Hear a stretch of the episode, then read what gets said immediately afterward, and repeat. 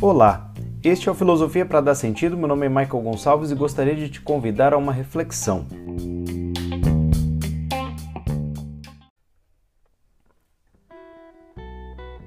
Muitas pessoas me perguntam se religião e filosofia são coisas que se excluem mutuamente, que não podem se relacionar de modo algum. E eu costumo dizer a elas que a história demonstra que não é bem assim. Que existe sim conflito entre religiões e filosofias, porque não dá para dizer que religião e filosofia sejam uma única coisa. A gente tem, na verdade, religiões e filosofias.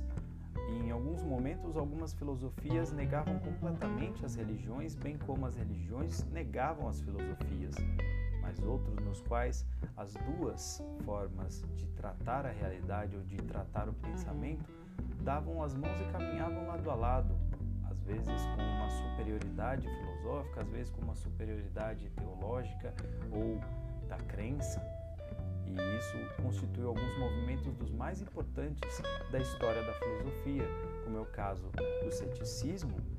Né? Em alguns aspectos, alguns ceticismos são contra a religião, não todos, mas boa parte dos ceticismos enquanto movimento não se manifestam muito favoráveis às religiões, mas também é, patrística, escolástica, movimentos altamente religiosos e filosóficos, bem como a falsa filosofia árabe, que negociava com o pensamento aristotélico e outros grandes pensadores do mundo antigo e resguardava algumas crenças do islamismo.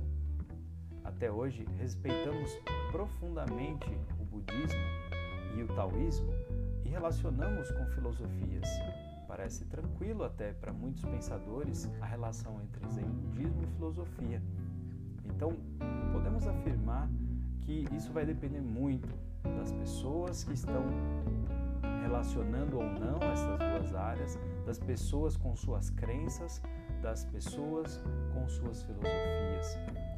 Vai depender muito da época, vai depender muito da generosidade com que as pessoas vão tratar o pensamento divergente, o pensamento diferente, ou se a sua forma de filosofia ou religião mesmo é uma forma de pensamento concilia tranquilamente formas diferentes da sua de pensar. Faz sentido para você?